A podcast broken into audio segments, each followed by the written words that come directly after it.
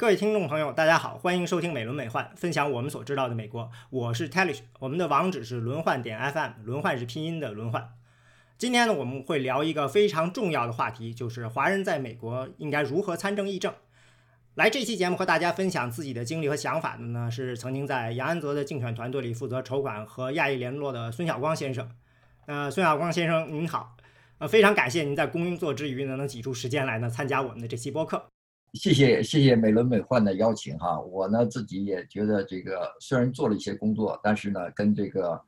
怎么说呢，就是跟自己想做到的事情还有很大很大的距离。但是呢，我能够看到在这个 social media 或者是社区的这些媒体上哈，有很多东西呢是跟美国现实政治还是有一定距离的。所以我希望呢利用这个机会呢，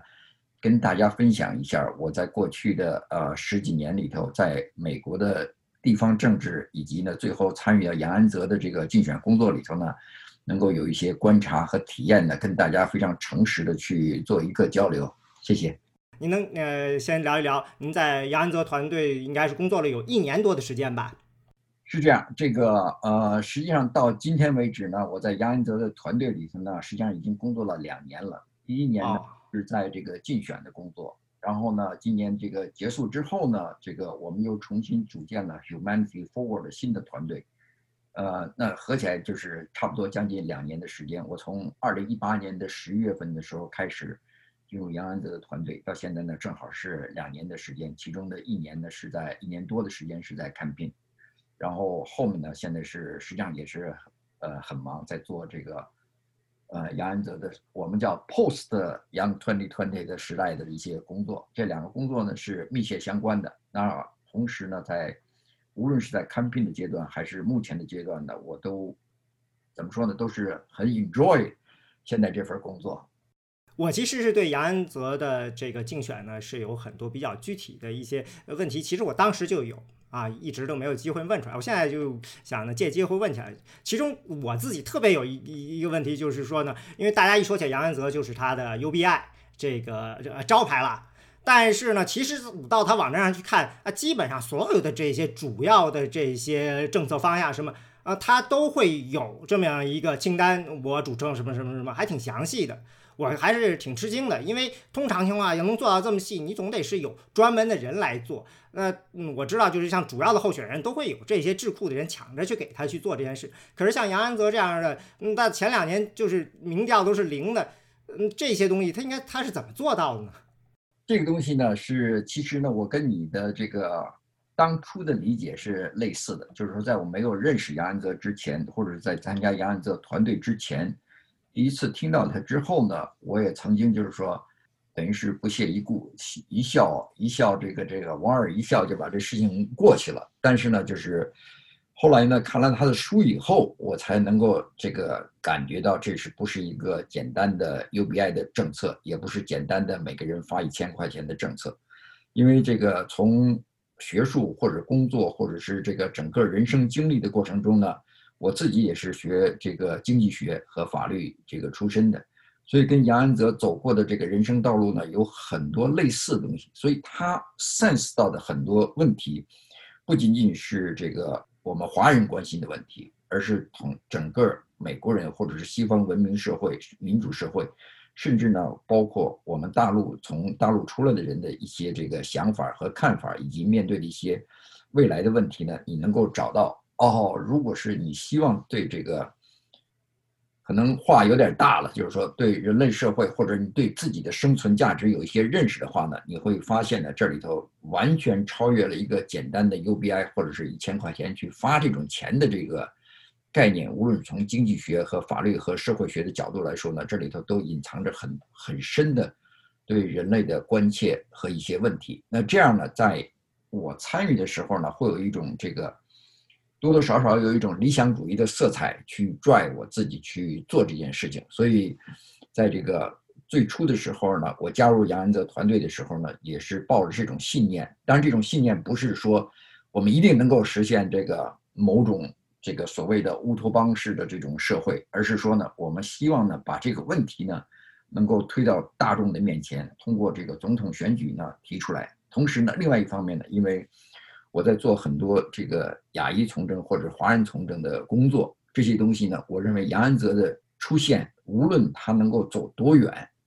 都会在整体上呢提升华人在美国的政治地位，以及呢我们参政议政的一些权利和一些更深层的运作一些机制上的一些了解。这是对我个人来说，我能够取得很多这个原来在地方或者是 local community 工作所不能得到的经验，所以我参加了杨安泽的团队。呃，简单的说一下哈，就是给您回顾一下，就是怎么参与这个团队的。因为杨安泽团队呢，杨安泽本人虽然长得面孔跟我们一样是个华人，但是第一呢，他是完全不说中国话；第二呢，他哦，长的社会呢就是一个这个完全的白人的社会。你包括看他小时候的照片，他们班里也就是他一个，可能还有另外一个这个长相跟我们一样的亚裔。实际上，所以他他对整个。这个呃，华人的社区的想法和看法呢，呃，停留在父母给他留下的一些印象里头。那他自己本身在看病的初期也从来没有这个，呃，跟亚裔社会有很多的接触。包括在筹款方面，筹款方面也是，就百分之九十九都是白人给他捐的钱，那时候没有华人认可他的。所以呢，在这个过程中呢，呃，我跟他接触的时候呢，啊，大概是第第二次、第三次。我们开始谈到这个，啊，需要去进入他的团队的时候，那个时候我们其实做了一个很简单的一个，不叫 interview，就是跟他的 campaign manager 和 angie 主，我们坐下来就是随便聊聊天儿，然后第二天就是把我邀请进团队了。那从始至终呢，在整个的团队里头呢，我起的作用呢是，第一是筹款，第二呢是负责把这个华人的社区和亚裔的社区的一些声音。和一些 concern，以及这个我们希望整个亚裔和华裔在这个美国社会里头的一些面对的问题和困难，呃，能够传达的给他，通过通过筹款的方式呢，让他能够听到我们的声音。再一个呢，我很关心的呢，就是我们不仅仅我们自己以及我们的下一代都能够在这个美国社会里头能够贡献一些东西。很多人认为我们第一代华人在美国呢，就是生活好了就可以了，给孩子送到这个藤校就算结束了。但是呢，我个人认为呢，呃，把希望寄托在下一代身上呢，是一个相对来说是比较错误的概念。我们无论是二十岁、三十岁、四十岁、五十岁、六十岁，我们每甚至七十岁、八十岁，我们每一个人呢，在自己这个一生中呢，都有机会。表达自己的生存价值，同时呢，给这个社会做一些贡献。那这些东西呢，听上去有一些冠冕堂皇，但是呢，无论如何，我反正是这么想的，就是说，你活着在这个美国社会里头，或者活在中国社会里头，无无论如何，你都希望对你周围的人呢有一些 positive 的影响，而去 run 这个 president 的这个 election 呢。呃，对于我来说呢，是一个比较理想的一个机会，能够就是在这个比较高的层面去影响更多的人呢，去对一个美好社会的追求。但这些东西呢，对大部分信仰自己的这个本事的人，或者是社会达尔文主义这种东西，或者是优者必胜的这种东西呢，可能相对来说呢，有一些距离。我其实是从那个 philosophy 过来的人，你知道所以呢，当从这种转变的过程呢，是一个很艰苦的转变。所以呢。我很理解，就是我们类似的，在中国的这个精英学校毕业的人，然后到美国又念了硕士、博士，然后同时呢功成名就、养家糊口之后的一些这个 personal philosophy，它建立在一个个人奋斗和勤奋的基础上，而不是特别关心其他弱势群体的这个呃生存状况或者其他社区的，认为这个你懒那就是你笨。或者这些东西有很多 label 在那儿，你知道？但是呢，我自己因为参与社区工作时间比较长，我知道呢，仅仅单靠个人奋斗呢，我们在这个社会呢，呃，并不能这个有一个非常非常体面和尊严的一个社会地位。那这些东西呢，都需要我们政治参与来来去改变这一点。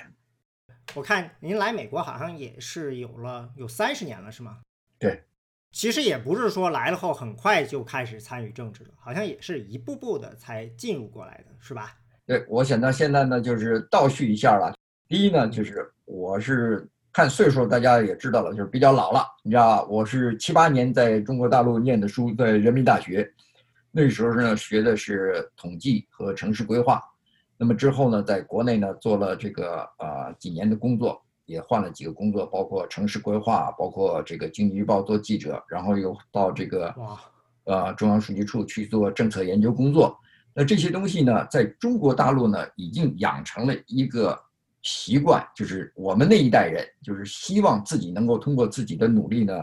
包括政治改革和经济改革呢，能够让中国的农村的老百姓呢有口饭吃。那时候是我们很简单的哈。同时呢，希望在民主制度上呢引进一些这个自由的机制啊，或者是民主选举的机制，让这个呃政治和这个公平能够延伸到所有人。但是到美国之后呢，失去了一个从顶层设计的机会的时候呢，那我发现呢，就是说。在美国社会呢，所谓的这个政治呢都是 local 的，所谓 politics is local。所以在这个啊，我在这个念完了经济学，我是在在 U 盘念的经济学，然后经济学完了之后呢，又到了这个 Stanford 这边，在胡佛研究所里做台湾土地政策改革以及政治改革的这个研究，然后之后呢又念了法律，那法律是在这个工作之余去做的，这个在 Evening Law School 念完的。念完之后呢，我就发现呢，就是说，如果你要是，呃，不叫从政，就是说呢，希望能够在我们华人社区呢，能够回馈给这个社会，这当时美国当成我们的第二个家乡的情况下呢，你必须要带头，同时呢，能够自己能够牺牲一些个人的这个生活去做一些社区的工作。所以我在我们这个社区里呢，我在这个福伦社里做事情，将将将近有二十年了。然后之后呢，在这个历史学会，历史学会我也是，人家说你是新移民，怎么会去做历史学会的主席？包括这个啊一些这个商会啊和这个城市里的一些工作。那我在 Cupertino 的，就是我们这个硅谷苹果所在地啊，Headquarter，在做 Planning Commission，就是规划委员会的，啊做了八年，做了两任的主席。那规划委员会呢，相当于中国的这个。呃，各个城市的规划局，那负责土地的审批，以及这个啊家庭房屋的改造，以及商业地产的开发。那这些东西呢，都给我了很多第一手这个经验，去如何去跟不同意见的人去打交道，如何呢进行这个所谓的政治的机构或者是机制或者程序上的一些这个 game 如何去 play。那这些东西呢，给我奠定了一个比较好的基础，就是说，哎，我能够对社区有一些了解。但是呢，当我发现就是说我们华人，尤其是从大陆的华人来的时候呢，对政治的关心只局限于自己的一亩二分地的这种情况下呢，我就开始去做一些这个呃选民注册的工作。在前十年，我基本上把所有的精力呢搁在就是鼓励大家去注册成为选民。我们周围的像这个 Adobe、呃 Microsoft、Walmart 以及这些 headquarter 的大公司哈，我都去到那儿去摆过 booth。然后呢，每年都是去，包括去到这个 farmers market 去摆一个桌子，希望大家能够去去投票。但是我的对象就是这个，当然都是大部分都是中国人或者华裔，或者是这个啊这个亚裔，让他们能够注册成选民。这样呢，在这个 county 的这个注册的选民的每年投票里呢，会看到我们亚裔的这个比例慢慢上升。但是这做了一段时间以后呢，我发现这个效率啊和影响力呢。呃，不是很高，所以呢，我就开始介入这个政治筹款，希望我们亚裔呢能够有多一些人出来竞选。那竞选，你知道最重要的就是能够筹到钱。大家对这个呃中国人呢对这个钱都是很很这个这个呃回避的，而且尤其是政治捐款，它没有任何税收的 benefit，所以很多人呢不去在这上头去做任何的投资，或者是就是完全是认为。跟我无关，呀，那我就希望呢，通过我的努力和社区的一些贡献呢，能够影响到一些我们不叫有钱人，其实呢，我们每一个人的钱呢，拿出五十块钱、一百块钱，甚至二十块钱呢，都可以对对整个社会和社区做有一些影响。所以我就开始从小额的这些筹款里头，就找一些朋友，开始支持一些 local 的 politician 或者是 candidate 去 run 这些 election。那之后呢，做了几年之后呢，这个 level 呢，就开始从呃，学区委员到市议员，然后到县里的呃 county 的 supervisor，以及到这个州里的呃议员，然后之后呢到联邦的议员，这些这些呢就是都是慢慢慢慢每年去做。我想呢，在政治上呢，没有任何捷径，就是一个人呢 dedicate 去一直坚持，树立一个至少十年的这种目标，你才可以建立起你你的信任和大家对你的信任。这种东西呢，同时也包括这种信任，也包括 politician 对你的信任。这些东西呢，是一个相互结合的。当我们华人有一些特殊的困难或者特殊的问题的时候呢，我可以随时拿起电话说：“哎。”这个某某某国会议员，我们现在有这么一个问题，需要你去特殊的考虑一下。啊，不知道你能不能投什么样的票，但是呢，至少你要听我们的声音。至少我代表一部分的选民的声音，也代表一部分的 donor 的声音。那通过这种方式呢，就是使我们的影响力和 access 都能够有进一步的这个发展。这是这个大致做的这些，在杨恩泽之前做的一些工作。听您说，我第一个感觉就是有很多事情不能是等到事情是火烧到眉毛了才抢着去做，有很多这像 access 呀、而 influence 这些事情呢，嗯，需要在开始的时候呢就慢慢的去做，因为让让人知道，嗯，你存在，你能够帮助到对方，对方将来才可能说，哦，你需要什么时候，你才有可能够联系到别人。对，这是一个非常非常基本的一个 philosophy，但是对中国的文化和中国大陆出来的很多华裔来说呢，这一点呢，就是说还需要有一个阶段才能去达到。但是到今天为止，其实我已经很高兴了，就是说我们走到的这一步哈，其实任何事情呢，当你觉得世道不公平的时候，你会站出来去反抗，这可能是 initial 我们开始 involve politics 的，就是开始介入政治的一个起点。这一点呢，从这个最开始梁警官也好啊，或者是 Jim Cable 这个这个 talk show 的这个对辱华的言行啊，和这个以及这个 ICA Five 或者是这个所有的这些跟我们华裔特别密切相关的这些这个事件，其实呢，我都非常非常积极的参与了，而且呢，都是呃起起到了一定作用，包括这各种游行的组织，因为我在这方面还是相对来说有一些。这个 connection 也有一些这个想法是能够把事情给做成，所以这些东西呢，我都一直在引入。但是呢，当抗议或者街头抗议呢转变成一种议会形式或者一种政治形式去抗争的时候呢，仅仅的街头抗争呢就变得很难再进一步发展。所以呢，下一步呢就必须是我们有 access 或者我们有 influence，能够对政策的制定能够有一些影响。那你比如举一个例子，就是当初这个 ICA Five 的时候刚出来的时候，我是第一个在全美国第一个去做的 Town Hall Meeting 在 Cupertino，当时是 City Hall，整个全都满了，都被 Chinese 围住了。那时候，这个呃抗议的这个这个声音哈，其实呢是在表面上去做了一个 event，但是真正最后把这个 ICA Five 去 turn around 的时候呢，实际上是我们亚裔的很多州的议员在后面去 switch，就是。反转这个呃投票的这个结果的时候呢，实际上有很多很多地下的工作，就是不叫地下的工作，就是这个非桌面的，就是打电话告诉他，哎，我希望能够考虑华人的一些利益，尤其是上学的利益，这些东西呢，去影响了很多人，在最后一分钟，最后使这个呃 I C Five 停摆了。那今年的这个 Proposition Sixteen 呢，实际上是类似的情况，你知道吧？但是今年因为是做这个。宪法的改革，所以宪法的改革来说呢，相对来说呢，我们，呃，这一次华人做的也也很成功，然后使这个 proposition 没有通过。不过呢，再往前看，很可能 Latino 或者其他的少少数族裔，因为他们控制着加州的议会哈，这些东西还会以各种各种形式去反转回来。那这里得到一个教训呢，就是说，刚才你提到的，就是说我们华人为什么常常在临时抱佛脚？然后有了事情的时候呢，同仇敌忾，哇，玩了命的去去抗争，然后呢，游行示威，然后什么都可以做，放下家里的所有活儿。但是呢，事情一过，我们又是消失在这个人海里头了，没有任何声音了。平时的时候也见不着了。但是呢，到这个一旦出现事情，哗就开始抗争。这种东西呢，对一个这个健康的政治体制和政治机制，或者是政治团体，把我们凝聚起来的时候呢，是非常。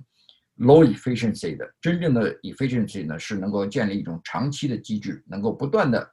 这个把我们的声音呢反映到立法或者是这个呃 executive branch 里头，这是我们需要去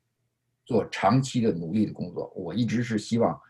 自己能够在这方面呢多发挥一些作用。对，在这里头我就想到有一个问题，就是我们在做这些事情的时候，我很多时候我觉得华人似乎是比较被动的，也就是说是别人提出了议题，我们看到了以后会说啊，这个对我们好像没有考虑到我们的利益。很少有遇到，就是说华人说我们主动的去参与到这个议题设置中去。如果我们去主动呃去推动的话，我们就会想到我们的利益是谁，对方的利益，我们是不是能推出一个对大家呃尽可能让更多的人都能够获益，能够获得过半的人支持的这样性，而不是说被动的说呃对方出来以后，我们觉得我们呃亏了。然后呢，我们需要改，要让他们改或者把他们推翻，这样就是一直是有一个处在一个隐身的位置，只有到到了涉及到自身利益才出现。怎么样变成一个主动的？嗯，这个呃这里头有这个关于投票的情况，还有就是我们怎么样？因为华裔这边有这么多的，就是所谓的高级知识分子，嗯，他们我觉得完全应该有可能可以在很多议题设置上呀，或者说法律呀或者其他方面呢，呃，做出更主动的贡献，但是不知道。是应该怎么出发？怎么样？平时一步步的开始。呃，其实呢，这里头就是这个问题呢，从我个人的经历和这个周边看到的情况呢，我自己个人感觉哈，就是我们这一批从中国大陆出来的很多留学生呢，对政治的了解以及对政治程序和制度的了解呢非常快，学习这个学习的能力也非常强，就跟我们学数理化一样。都非常非常有能力去去这个了解或者是很深刻的理解这种政治机制，这跟我们这个呃 I Q 啊，或者是受到的基本教育呢有很大的关系。但是呢，政治本身呢并不是一个很复杂的游戏，而是一个你花多少时间、花多少钱，然后去 involve、去 build 这种人际关系，然后把这种关系呢再演发成一种。想法把这种想法呢影响到对对方，其实呢，这个无论是市议员、州议员或者是学区委员，他每每个礼拜、每每个月都会开会。那这些开会的时候呢，都会吸收民间的很多想法，包括很多议员，他们为了个人的政治前途的时候呢，他会千方百计的吸收各种各样的想法。他认为这个想法呢，是对我们整个社区有影响。或者对某一个团体有影响的话，他会作为这个特殊利益集团的一些代言人呢。如果对大部分人有好处的话，他就会不断的把它去推动，变成一种立法。就包括就是我们刚才看到对华人不利的一些这个这个立法过程，其实也是都是从其他的这个少数族裔的团体去提出来的，然后再推动进去。那对于我来说呢，那我们华人参政呢，最简单的就是说，你不可能一下就去竞选国会议员。虽然有可能去突然的冒出一个人说哦，我去竞选国会议员，大家都很心情激动的去去掏钱支持。过了过了两个月，连初选都过不过不去的情况下，大家又哗又没又没气儿了。然后再再爆出一个人，政治是一步一步的去 build 一个 name recognition，就是你的名字和你的名望，然后这些 reputation，然后变成知名了。同时呢，你还有一套想法，那再加上有一套人马去帮助你做事情。那你如何去 build 这个人脉？如何 build 这个资金库？然后如何 build 你的这个思想影响力？完全是一步一步去走过来的。首先呢，我们大家呢能够是觉得，哎，我们对某一项对我们的这个利益可能或者思想呢有一些认同的一些非营利组织，那你可以前去 join。严格来说，非营利组织跟政治是基本上不沾边的。但是呢，在现实社会里头，非营利组织呢跟政治呢是。非常非常紧密结合起来的，你参加任何一个非营利组织，都有可能跟政治去挂上钩。我刚才看到您刚才提到的，呃，有几个组织您参加的，其实他们就是非盈利的。有一个您说的这个 Rotary Club，我忘了您刚才说的中文叫什么了？呃，福伦社。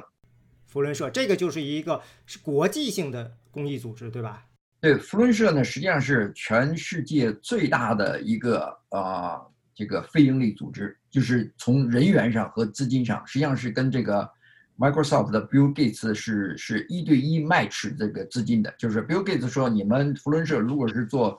消除小儿麻痹的这种这个啊全球运动的话呢，你出你们筹一块钱，我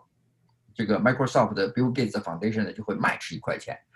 那这种情况呢，福伦社在全美国和全世界呢几乎每一个城市。根据人口大小呢，都会成立不同的这个福伦社的组织，它相当于一种俱乐部。大部分呢，最早期的时候呢，是有这个所谓的社会精英啊，或者是工商人士啊，或者政治名流呢去参加，是非常这个 exclusive，不让这个普通人参加。但是随着社会的发展呢，各个阶层的人呢都可以参加。大家的这个平时的工作呢，就是说每周一次聚会，在你的这个 local community 里，大家讨论有些什么公益的事项，或者是有些什么事情，我们一块儿去做，来解决一些社区的问题。这些问题呢，也许政府机构呢没有精力去做，或者呢我们配合政府机构或者配合学校去做。所以福伦社的工作呢，我在里头呢，大概我们有七八个 committee，这些七八个 committee 呢，我都轮流做过。做过呃 chair 去帮助这个呃就业也好啊，或者是这个呃高中生的这个团体也好啊，或者是国际的，包括这个呃在中国大陆去帮助扶贫这些东西呢，都是 international 的一些 program。那这里头呢，我们介入了以后呢，我们会对美国的社会，尤其是一种这个比较善良人士哈，我是把福伦社作为一个非常非常善良的人士，里头的每一个人都都。我都很尊敬他们，同时呢，就是将近这个二十年的这种这个 friendship，在 local 里的大家都彼此彼此都都很支持，这是其中的一个一个组织。如果华人呢能够参加的呢，我也希望呢大家能够去参加福伦社这种组织。但是呢，我们大陆人呢，或者是华人呢，相对来说从做生意或者从从其其他的角度，或者是从教育的角度哈，也可以都可以切入。这个教育的角度呢，你就参加一些家长会，参加这个学区学区委员的选举，以及呢，就是说从这个商会这些东西呢，都会使我们呢能够建立一些共同的这个啊 community 的服务。所以说，嗯，其实参与政治，嗯，就实际上就是一个地方社区的建设。我生活在这个社区里头，我就应该去嗯想方设法的参与到这个社区里，因为这个是对我对整个社区都是有好处的。而且呢，也并不是说我一定要去做一些我不想去做的事，完全可以找到一个我对我来说我很感兴趣的事情。因为美国这边的各种各样的社区的这种像你说的这种组织啊，这种大小到地方的，大到这些全国乃至于世界的这样的组织，各种各样的有非常多。嗯，很是找到这样组织是是应该是不难的，是吧？呃，很简单，因为什么呢？所有的 organization 呢都非非常欢迎 volunteer，尤其是欢迎的就是 volunteer，他有一定的才干，同时呢有一定的领导能力或者一定的筹款能力。那对于我来说呢，我是认为参加任何一个组织呢，如果你不能给这个组织带来价值的话，我就不会参加。所以呢，我参加的每一个组织呢，我都希望在里头有所建树。那通过这种建树来好，无论如何你去筹钱也好啊，或者做 event 也好。你能够 sense 到 community 需要什么，同时呢，你把这种需要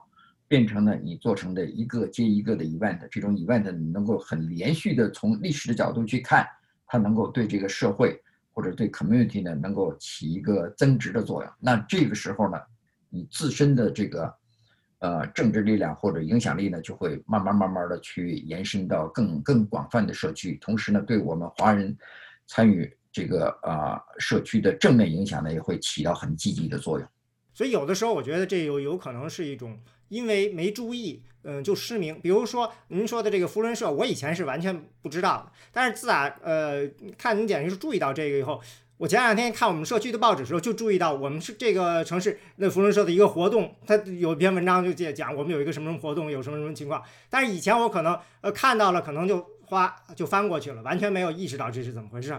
但是，呃，知道了以后呢，就可以就马上的，呃，一下子就被吸吸引住了，就知道哦，原来这个管理这个也存在。我马上就去搜了搜，哦，原来有这么是个这么大的组织。那照这样，这些这样的组织是不是，嗯，其实就是没有真正门槛？比如说，如果我就算我是一个，比如在这儿的一个学生或者在工作人，我没我不是个绿卡的，呃，这个永久永居民，也不是公民，我我只是在这儿住着，在这儿工作，是不是很多这些社区的组织什么都完全都都是可以参加，也应该去。就是积极参与的，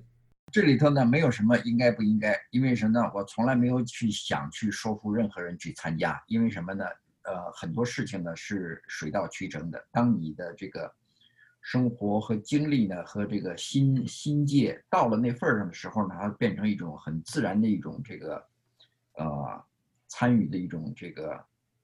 动机，而这种动机呢，并不是去用功利去 drive 的。如果你去参加所有的公益的事情呢，是希望哦，我参加这个，我可以得到什么什么东西。这种情况下呢，通常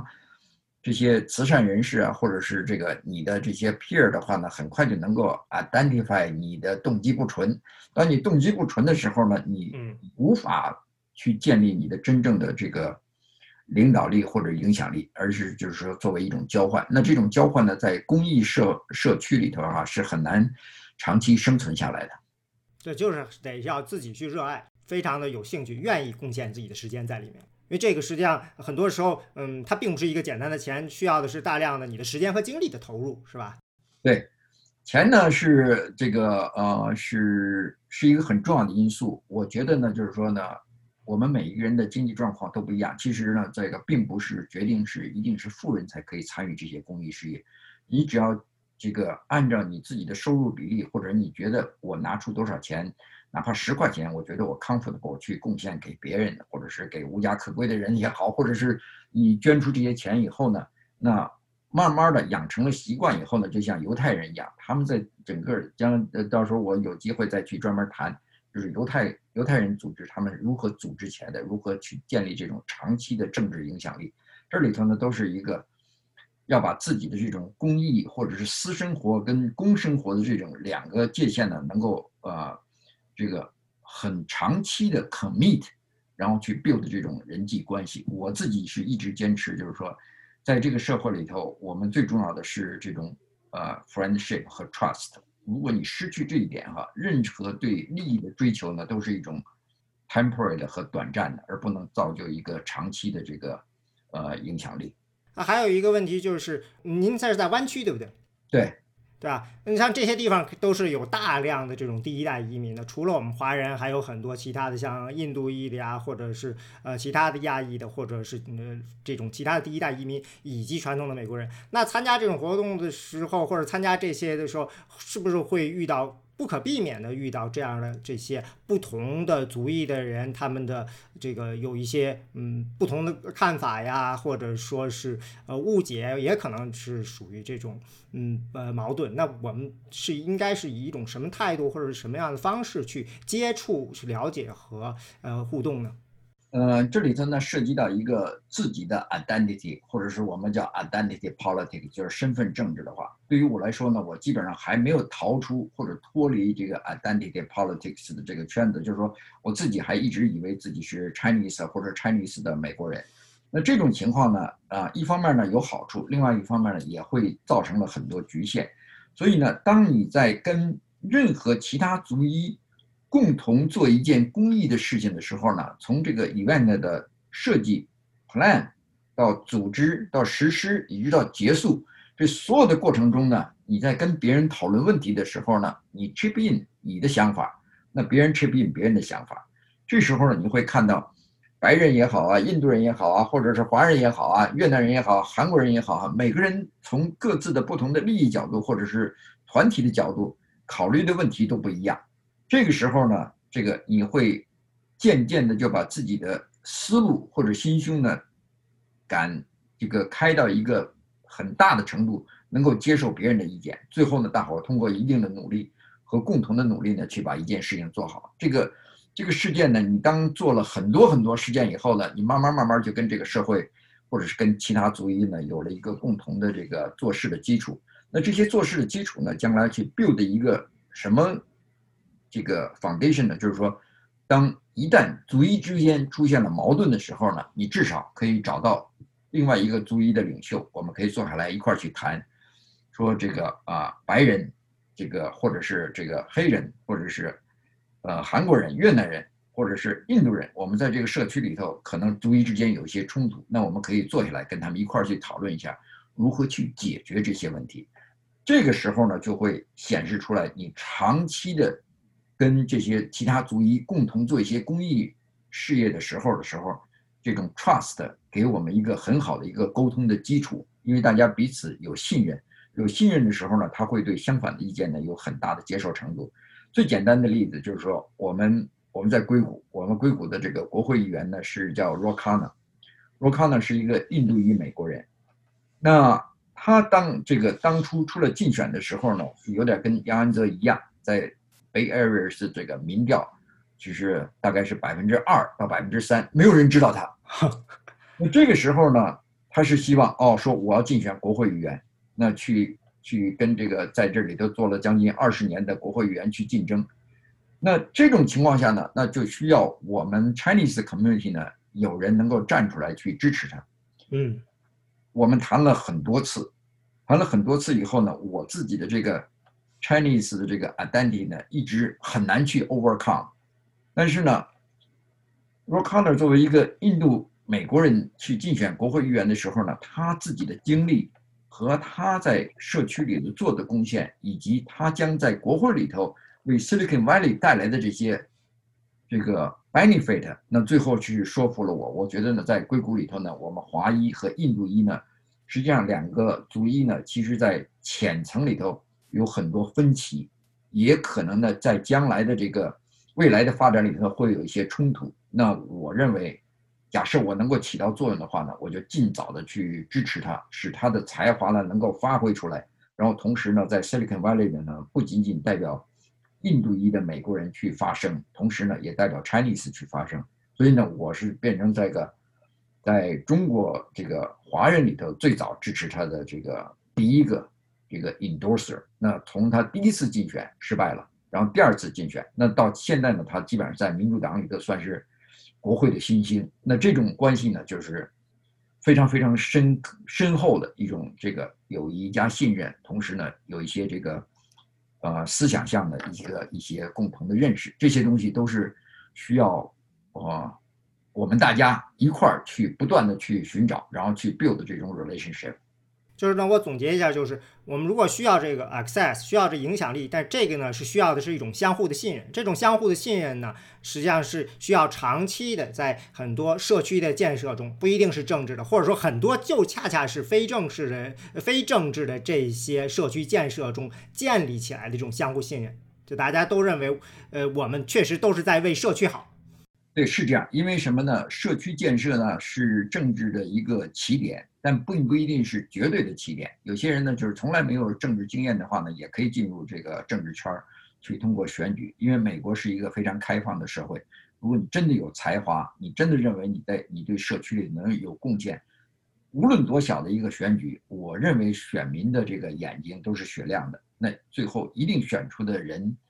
大部分是应该是能够为社区做一些贡献的。如果你不行的话呢，那你就是肯定是还没有到那份儿上。那我自己呢也竞选过两次，但是两次都失败了。但是尽管就是筹的钱最多，但是失败了啊。那可能归结到我这个还没有做到非常好，或者是语言不通，或者是就是语言的技巧不行，或者沟通不行。那大家就是说，哦，你还是这个啊不 qualify 做这个。我是这个输了，但是呢，我也非常心甘情愿的输了。我知道，就是说，呃，老百姓选举呢是一定能够选出比我更强的人。呃，当这个政治家竞选，他需要的这个人素质跟平时做其他一些活动素质还是有所不同的。那呃，但是我看您有一个这个 pack，就是是 Asian American for Good Government，呃，这个其实也是一个，就相当于是，如果您可做，也许选举不好，但是做这些东西可能就更好能发挥出你的力量啊。嗯，您能介绍一下你这个 pack 吗？刚才说了，就是说在这个从政的过程中呢。第一步开始呢，我们是从选民注册。选民注册呢，你主要是跑腿儿，去做 event，然后呢鼓励大家投票，然后呢去做这些一些基本的这些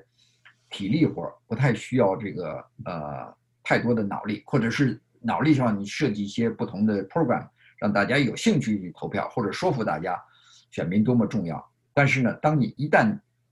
进入或者半进入的这个政治圈以后呢，你会发现呢。美国政治呢，在很大程度上呢，我们不能说是金钱政治，但是呢，如果金钱引 e 之后，会带动这些这个所有的人。你比如说，你捐了十块钱给某一个候选人，你投票的时候绝对不会把这个你捐款的这个人呢，这个不管他，而是去投票投竞争对手。所以钱在哪儿，心在哪儿，这点呢非常非常重要。但是呢，我们华人呢，因为没有。从政的经验，所以呢，从来不去在钱上去动脑筋，或者是支持某些人。那只有是到最后迫不得已的时候，我们要通过什么法案的时候，我们大家去捐一些钱。但实际上呢，人和 policy 是完全连在一起的。那人怎么能够选上，在很大程度上呢，看他的筹款能力。对于我来说呢，筹款能力对华人来说，或者对任何人来说，都是一个在政治圈里头最具挑战性的工作。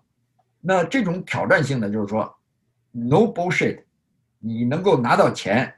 就是这个英雄，这个 candidate 肯定就是认为哦，这个呃你是最能干的。那在这种情况下呢，那我希望呢，就是说我能够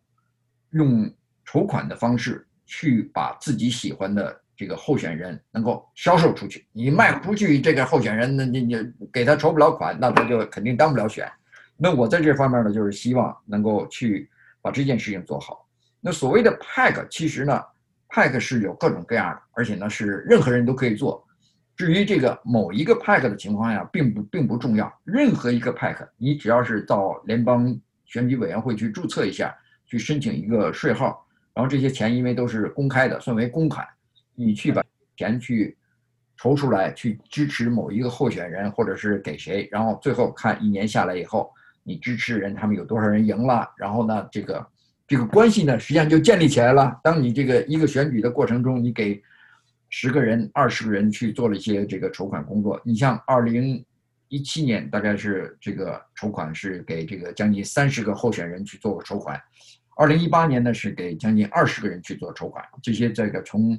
地方啊，一直到这个联邦，包括州，这都都去做过这些筹款。你包括在加州的很多这个华裔候选人。无论是民主党也好，还是共和党也好，我没有什么太多的这个，呃，党派色彩。只要是你华裔，我认为人品不错的话，我就愿意去帮你做筹款。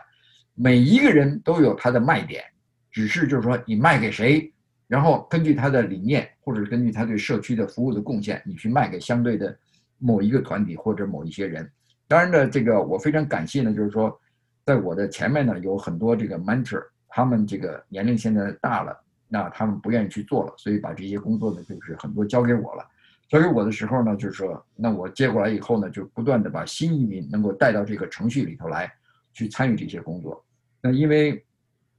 一九年和二零年呢，是因为杨安泽去去出现，我去参加他的团队去竞选。那这个时候呢，这个派克呢就停下来了。但是从现在开始呢，因为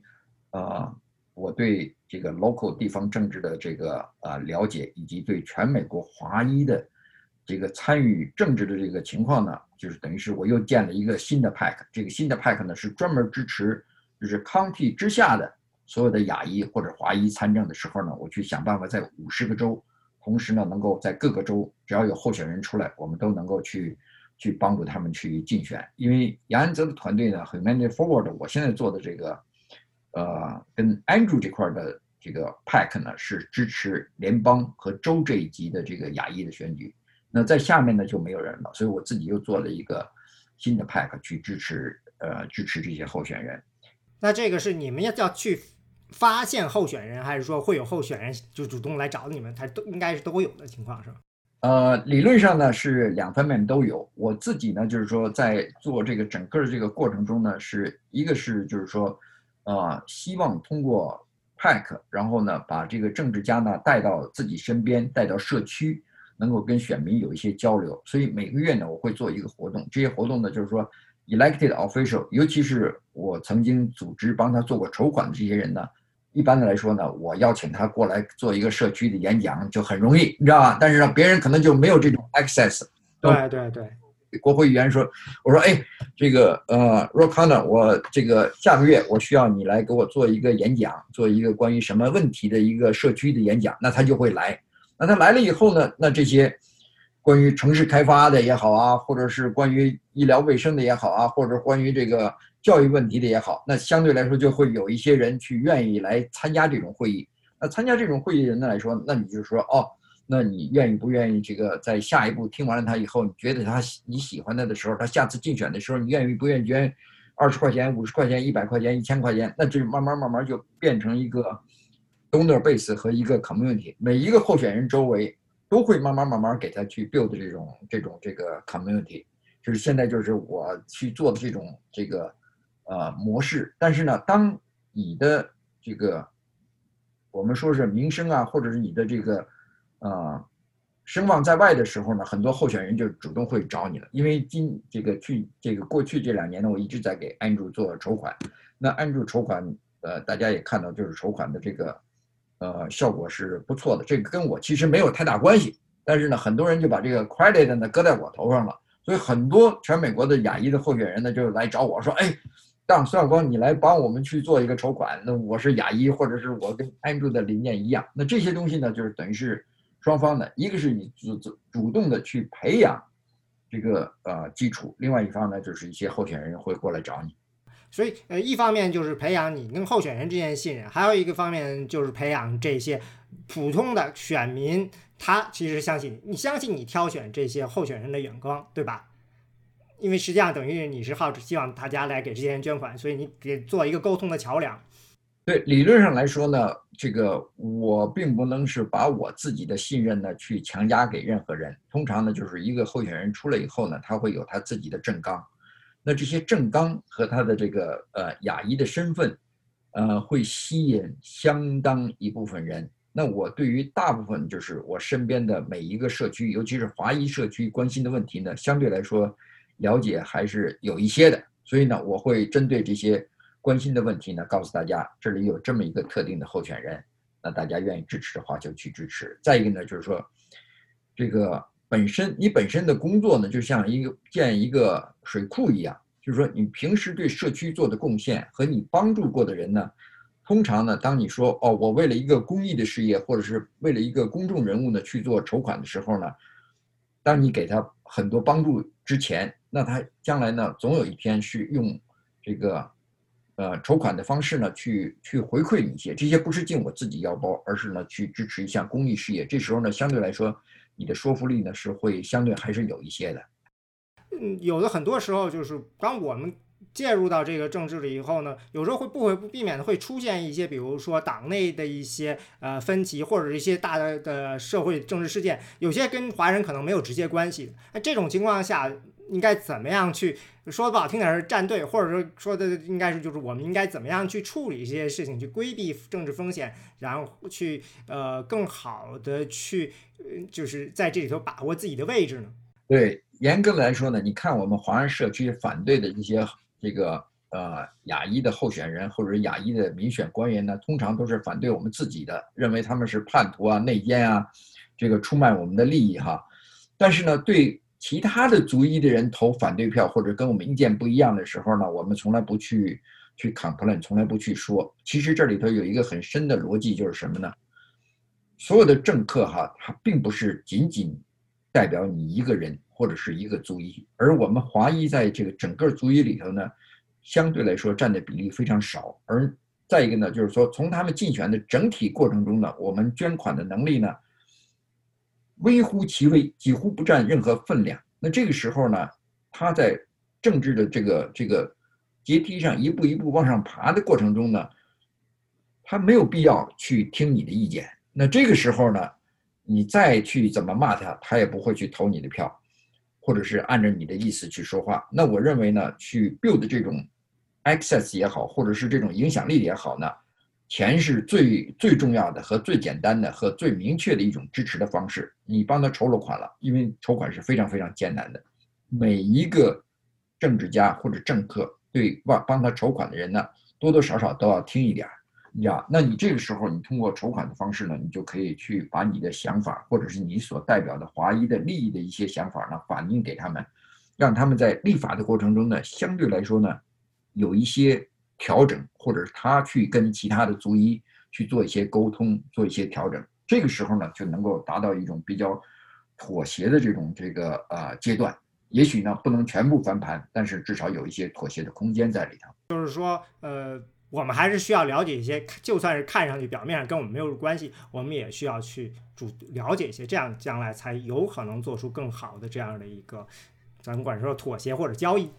对这个，我们我们不用交易，而是说用这个，究竟谁能够代表我们的根本利益，或者说我们的根本利益是什么？大部分认为我们的根本利益就是把孩子送到藤校，或者是这个我们能够这个免税，这个少交少交税，这些东西呢都是就是有一些经济政策或者一些社会政策呢跟我们是相同的，但是呢是要钱不要命，还是要命不要钱，还是是要命又要钱？这里头有各种各样的选择。那对于我们来说，如果是一个成熟的政政治家或者是成熟的选民的来说的时候呢，他会慢慢的培养起一种对长期自己逐一的利益的一些考虑。这点我很希望，就是我们华人呢能够多看看犹太人或者是这个这个他们怎么在美国去一步一步从一个被欺压、被歧视。或者是被剥削的这个族裔，慢慢慢慢变成美国最有影响力的族裔。他们的人口和这个我们华裔呢，还还这个还比我们还少。但是呢，他们在各个领域里的领导力和影响力呢，都远远不是我们可以去相背去去做比较的。那这里头呢，就需要我们能够认人，而不是认某一项政策。这里头是什么呢？你认识一个人，或者你跟他结成了一种友谊或者一种信任的时候呢？对长期的发展来说呢，是比他在某一项小的政策上跟我们的利益相冲突的时候呢，我们一棒子把他打死，或者是一脚给他踢到敌对的阵营，或者是对他进行人身攻击或者侮辱，让他产生永久的仇恨对你，或者是记恨你。我自己个人认为哈，所有的 politician 并不是我们想象的那种心胸快阔，能够。就是承担所有的这个呃恶言恶语的，其实语言伤害人的能力是非常非常强的。任何一个人呢，当你去骂他这个这个用各种各样侮辱语言去对他进行攻击的时候呢，他们都会记在心里，都会记仇。有一天呢，他们会用某种形式来翻过来去做报复。那这些东西呢，我不希望在我们华裔这个群体里头呢，能够其实呃。有这种现象出现，而是尽可能的以一种政治文明的方式呢，去摆在桌上去谈判，就是说这是我们的利益，我们需要什么样，而不要用一些这个呃人格侮辱性的语言去跟他们做沟通。这是我们可能下一步需要多多在这方面努力的。啊，您这说的特别的有启发，因为我常见的很多遇到的情况，他们都是强调说啊，我并不支持哪个党，我就关注的是这个正确的政策，就关注我是以议题为中心。很多人或者说大部分人，我遇到的这些华人，他们喜欢这样说自己，而很少有这种像像刚您刚才说的，其实是一个对非常有启发的一个角度。那还有一个我经常遇到的一种说法，就是很多人就是说啊，我们从政捐款有什么要用处呢？这些大资本什么的，呃，我们根本就对抗不了。那他们的一掷千金，呃，影响起这些呃政治家来，比我们的那点儿钱，呃，力量大多了。从这角度上，我们应该去就是说怎么看待这种方式？就是说，呃，这种他们通常会认为，你看，这就是政商合流嘛。嗯，这个我们就是小屁民，就是看着的。其实起不了什么作用，您怎么看待这种观点？呃，完全不是。你像这个，我们如果是放眼望再往前看哈，美国的政治呢，实际上是一种非常 grassroots 的草根性的一种革命，或者是政治改革。那这个金钱呢，虽然是可以影响政治，或者是大资本家影响一些大的政策，这都是有这种可能性的。但是呢，我自己。坚信就是每一个人，如果真正的去动员自己的力量呢，去参与这个过程的时候呢，是非常非常重要的。包括杨安泽，杨安泽没有大资本，你知道吧？而且呢，就是说我们最多的钱就是捐两千八，只是到头了。但是最后我们筹款一千四百万，这种情况下你不可能指着大家都捐两千八。所以呢，我们大部分的情况呢是五块钱、十块钱聚集成了一千四百万。那这个 level 你算一下，你除一下这十块钱，你想想他的这个选民的 base 有多大？这种 base 呢，最后造成的影响力啊，是完全我们无法估量的。所以，我们不要说是因为自己钱少，去给自己找一个借口去不参与。无论你钱多钱少，你就跟我们的选票一样，一张票将决定生死，每一张票都决定生死。那在无论的各种各样的选举里头，哈，选票跟钱。都是连在一起的，而这些钱呢，并不是大小。大部分人就是，如果他坚信自己能够赢的话呢，很多人是不要这些大资本家的钱，而且很多大资本家的钱呢，是靠这个 super PAC 另一种形式的这个机器运作和政治运作去打广告去支持的。在联邦宪法里头规定，联邦这个选举法规定呢是这个呃联邦一级的参议员是五千块钱。这个呃 f e d e r 这一级呢是两千八，那州这一级呢是五百块钱，那我们到市这一级的这些这些小的选举里头，你的你的每一个这个捐款都非常非常重要，因为你选完了以后，你一家人就带带个四个人、五个人的票，就可能有可能就一下都给了一个人。那 local 这些选举都是几百票、几千票之间的差额，那这些东西对我们来说都是很重要的，一步一步走，呃，不要去嫌钱钱少。那还有一个问题就是，呃，大家喜欢说就是啊，各地有这种政党机器的这个政治家，他们就形成了这么样一个等于是一个纯粹为关注自身利益的这么样一个内在的机构，所以呢，外面像我们这样的华人就是进不去，嗯，这个也就不会有什么影响力。嗯，我们应该怎么看待这种说法？这个呢，简单的来说呢，我们简单的做一个划分哈，就是说你是在 establish 的在这个机器政治机器里头运作，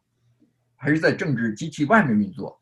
那这里头呢是完全不一样的。假设你要进到这个机器里头，无论是共和党也好和民主党也好，你首先要注册成党员，然后呢参加 local 的这个俱乐部，然后在俱乐部里头竞选当这个俱乐部的这个 county 的 club 的这个主席，然后呢。然后变成党的 delegate，然后去参加州的选举，参加这个全国的选举，然后从里头呢，再去这个呃赢得另外一个政治的地盘儿。这些东西是在机器里头，但是对大部分这个我们第一代移民来说呢，这种操作呢是非常非常艰苦的。我参加过很多这些这个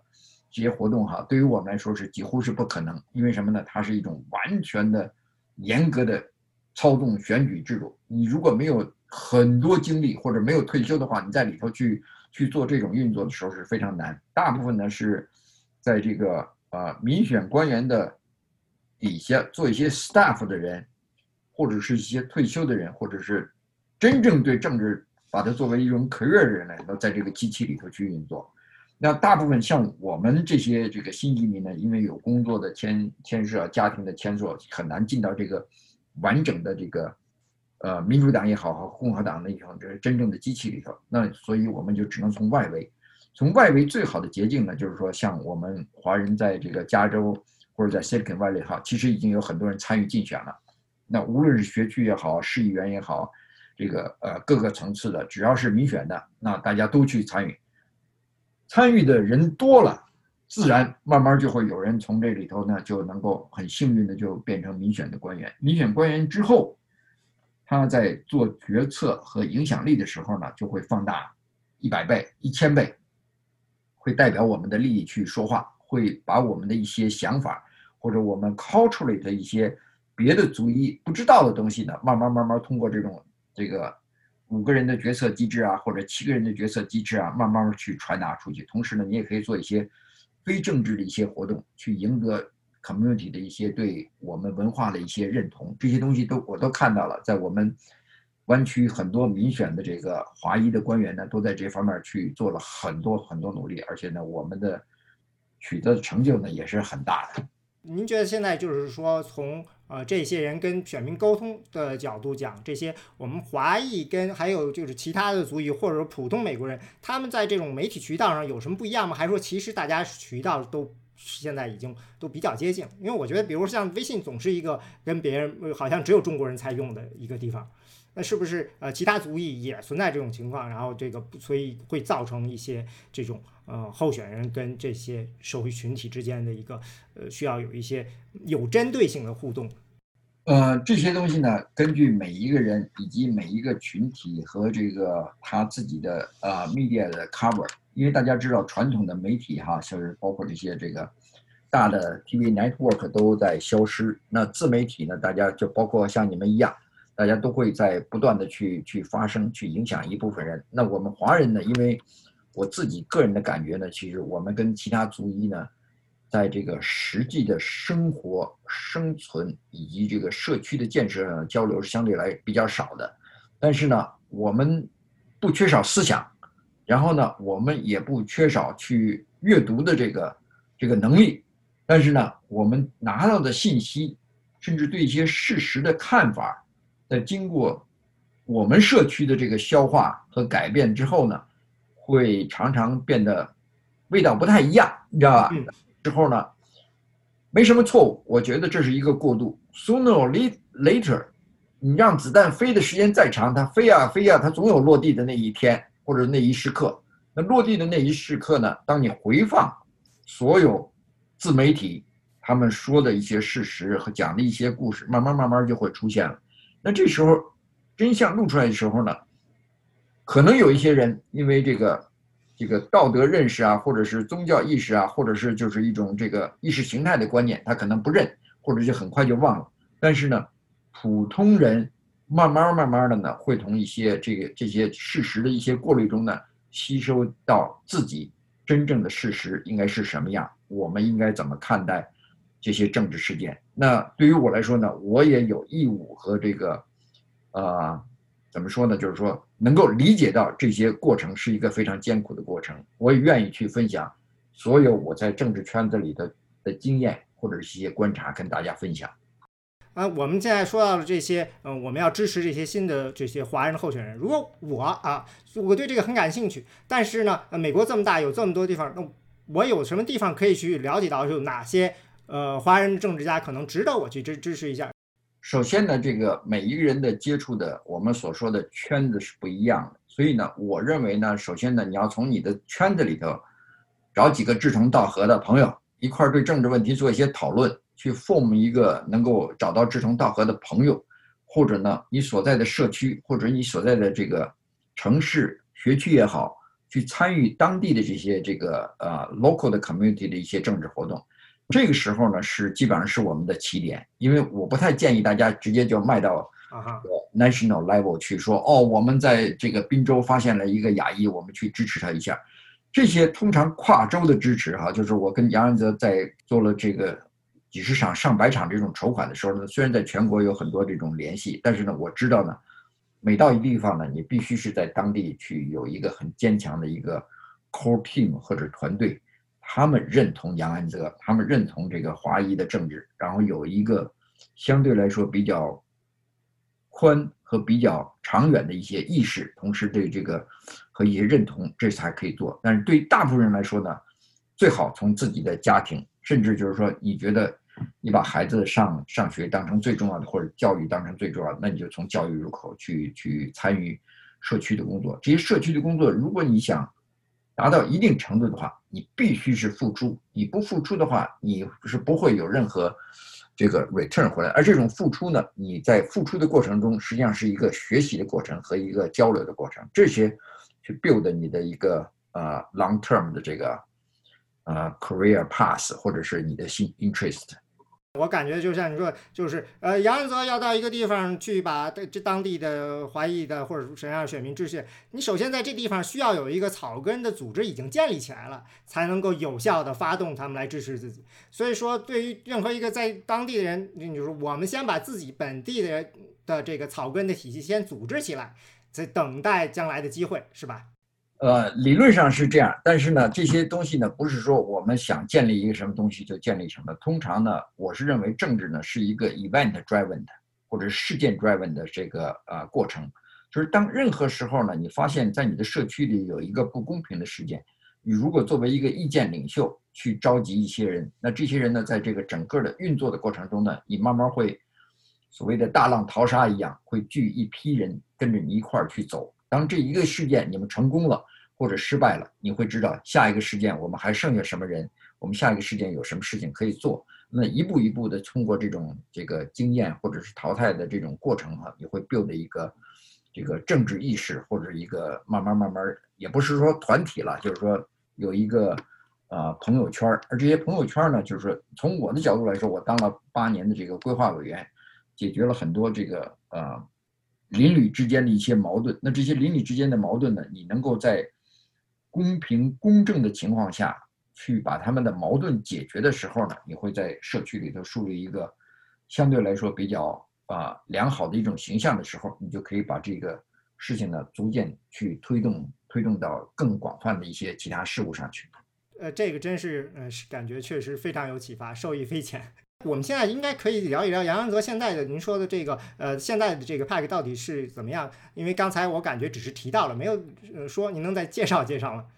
这个呃很简单，就是杨安泽在这个 suspend 在 New Hampshire 停止竞选之后呢，那全美国的严干呢其实的热情还没有没有消退，但是从竞选的角度来说呢，我们知道呢，再往前推呢，实际上是一种徒劳，因为党内提名呢不可能是有杨安泽了。无论如何，我们再怎么走呢，就是变成一种烧钱的过程。同时呢，也是这个对整个严干或者是杨邦呢是一种这个不是很负责的这个作用。所以呢，我们转换跑道呢，就是把竞选停下来，但是呢，留下来就是说我们会继续推动。我们在美国政治或者少数族裔，或者是对这个所谓的边缘群体的关切上呢，我们在做一些 policy 上的一些 advocacy，就是推动促进作用。那这样呢，就是我们成立了一个新的组织，叫 Humanity Forward。这 Humanity Forward 呢，我们有三个这个法律的这个组织形式，一个是呢完全的非盈利，再一个呢是政策推进型的，第三个呢就是 Pack。那我是在三个里头呢，都都起一定作用，都是负责筹款和这个负责亚裔事务。那在后面的这半年里头呢，我们基本上把精力呢放在在国会议员的这个这个 lobby 上，不叫 lobby 了，就是说去说服他们，希望在这个 pandemic，就是说这个 coronavirus 的这个过程中呢，让普通的老百姓能够。拿到不仅仅是第一次的一千二百块钱，而且能够继续的拿到一些资金去帮助他们渡过难关。但是现在，因为我们现在这个失业率是我们华人无法想象的高，但是这些东西呢，很少有人去，就是在我们的社区里头很少有人知道，你知道吧？那我们又有一些这个呃比较有钱的洋帮或者是有钱的 CEO 呢，他们愿意出来。支持我们继续从事这方面的研究也好啊，政策促进也好，那我们继续在这方面去做。另外呢，就是杨安泽本身这次竞选呢，其实在全美国的一个亚裔的投票的 turnout rate 上起到了，我自己认为起到了很很重要的作用。就是说，大部分亚裔或者华裔今天已经意识到，我们亚裔在美国政治上。可以走到这么高。原来我们只知道我们只能做律师，只知道我们只能做医生，只知道我们只能做 engineer，但是呢，从来没有想到我们可以在这个这个 national 的 politics 呢有这么高的曝光率。同时呢，我自己个人认为呢，在这个 China virus 或者是这个对这个很多族裔的这种这个呃进攻和仇视上呢，杨安泽起到了一个 buffer，去帮助我们抵挡了很多很多。仇恨的事件和很多仇恨的语言发生，因为他去任美国总统的时候，赢得了美国这个很多很多人的认同，而且能够一一关一关的走到今天是非常不容易的。所以呢，我们现在走到今天，这个团队呢，呃，我们现在很小团队，但是呢，我们希望这个团队呢能够继续保持下去，支持下去。同时呢，将来 Andrew 呢，也许还有其他的一些。呃，政治的机会去发挥他的才能，包括在拜登的团队里头去做 cabinet 也好啊，或者起一些这个政策制定方面的一些这个才华，他在全国还是很有吸引力的。同时，他在媒体上，包括在 CNN 上和其他的媒体上，啊，都继续保留了很多很多影响力。这些影响力对于我们华人来说，或者对亚裔来说，都是非常非常宝贵的。这是我们几乎在全全美国的这个政治的。发声里头出声音的这个角度来说呢，杨安泽可能是最